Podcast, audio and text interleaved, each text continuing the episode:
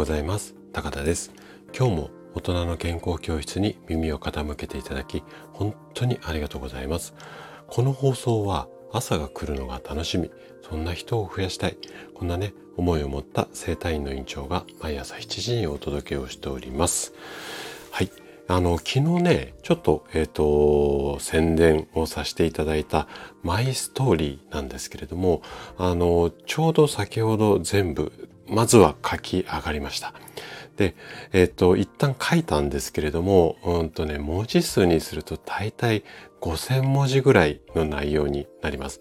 で、文章、わーってこう一気に書いたので、ちょっと見直しもしたいんですけれども、なんか文章って一晩寝かせるって聞いたことありますかねうん。あの、やっぱりちょっと間を置いてもう一回読み返してもらうと、あ読み返してみると、だいぶね、こう、言いたいことがこう変わってくるっていうか、あの、少し間を置いてから書き直した方がいいっていうことなので、とりあえず一回一晩寝かせてみようかなと思います。で、いろいろこう、体裁を整えながら、一応日曜日ぐらいには完成をして、月曜日からね、ちょっと何回かに分けて、まあ、朗読という形で皆さんにお伝えして、まあ、テキスト版もね、あの、お出ししようかなと思ってるんですけども、そんな感じで、ちょっと、あの、発表していこうかなというふうに思っています。で、コメントでもね、楽しみにしてますっていただいて、あの、たくさんコメントいただいたので、ちょっと頑張って、あの、楽しい、楽しめるって言ったら変なんですけども、あの、聞いてて楽しいような小説にしていきたいなというふうに思っています。はい。ということで、今日はね、健康の本質とは、こんなテーマでね、話をしていきたいなというふうに思います。で、今日のテーマはね、ちょっと私が伝えたい思いが強い内容なので、いつもよりもちょっとね、長めになってしまうかもしれません。ですが、まあ最後まで楽しんで聞いていただけると嬉しいです。で、私はね、来院される患者さんによくこんな質問をするんですよ。〇〇さんにとって健康ってどんな状態ですかってお聞きするんですね。するとね、いろんなこう答えが返ってきます。中でも多いのが病気ではない状態。これが健康ですよっていうお答えだったりとか、あとは痛みや凝りなどの不調がない状態。これが健康だっていうふうに思ってます。こんな考え方っていうか、ご意見が非常に多いんですね。で、あなたは今、私がね、あなたにとっての健康って何ですかって聞かれたら、どうでしょうかね。ちょっとね、私と一緒にこの放送を聞きながら考えてみていただきたいんですよね。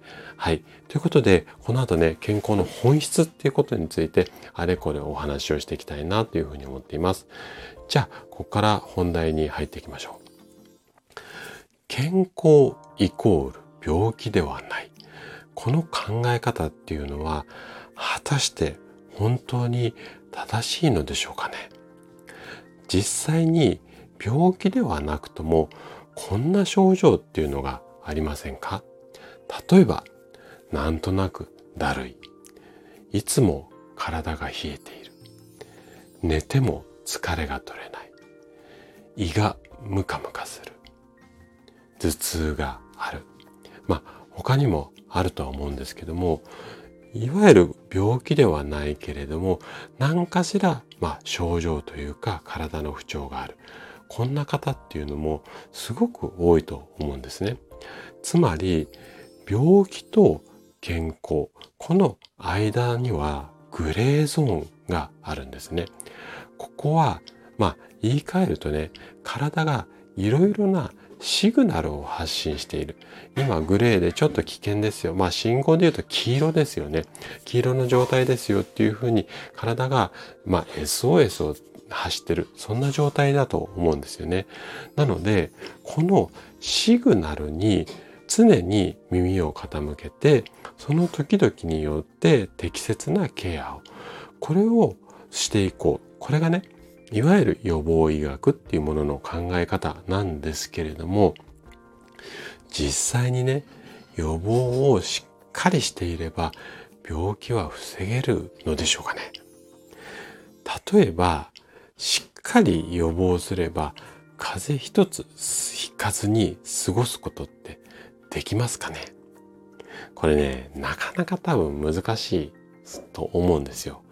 でね、先ほどまでお話ししてきたところで、ちょっと抜けていることがあるんですけれども、あなたは気づきましたかね？そう。心の健康についてなんですよ。人間の体と、まあ、心、この関係は切っても切り離せないもの。あの、これは多分イメージ湧くと思うんですけども、ただ体調が悪いのを治そうと思うとどうしてもその体の問題だけにフォーカスをしてしまって心の問題っていうのが結構おざなりっていうか後回しにされてるケースっていうのが非常に多いんですよね。例えばこんな話聞いたことないですかね。定年退職をした途端に抜け殻のようになってしまう。ね、でその後外出しなくなってしまって1年後2年後にうつ病になってしまった。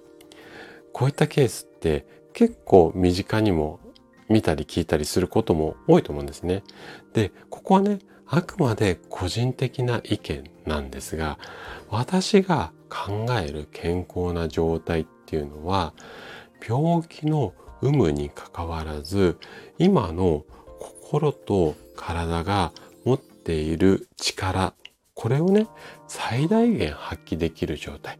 これが私が考える健康なんですよね。でちょっとねこの話を聞いてもらいたいんですよ。私の知り合いが大きな病気になりました。余命をね宣言されるような大きな病気でした。その時初めてその人は人生を振り返ったそうです。そしてね自分の生きがいだったりとかライフワークこれがね山登り、うん、実は大好きだったんですけどねこの方、うん、でライフワークが山登りだと気づいたんですよ。でそこから体の状態と真剣に向き合ってこれまで登っったことがない夢だった登山っていうかまあこの山に登りたいっていう夢があったんですけどもその登頂に成功しました。この話を聞いてねあなたはこの方が病気だと思いますか？反対に病気ではないのに生きがいを、まあ、喪失失ってしまったり孤独であったりこの状態って果たして健康でしょうかね？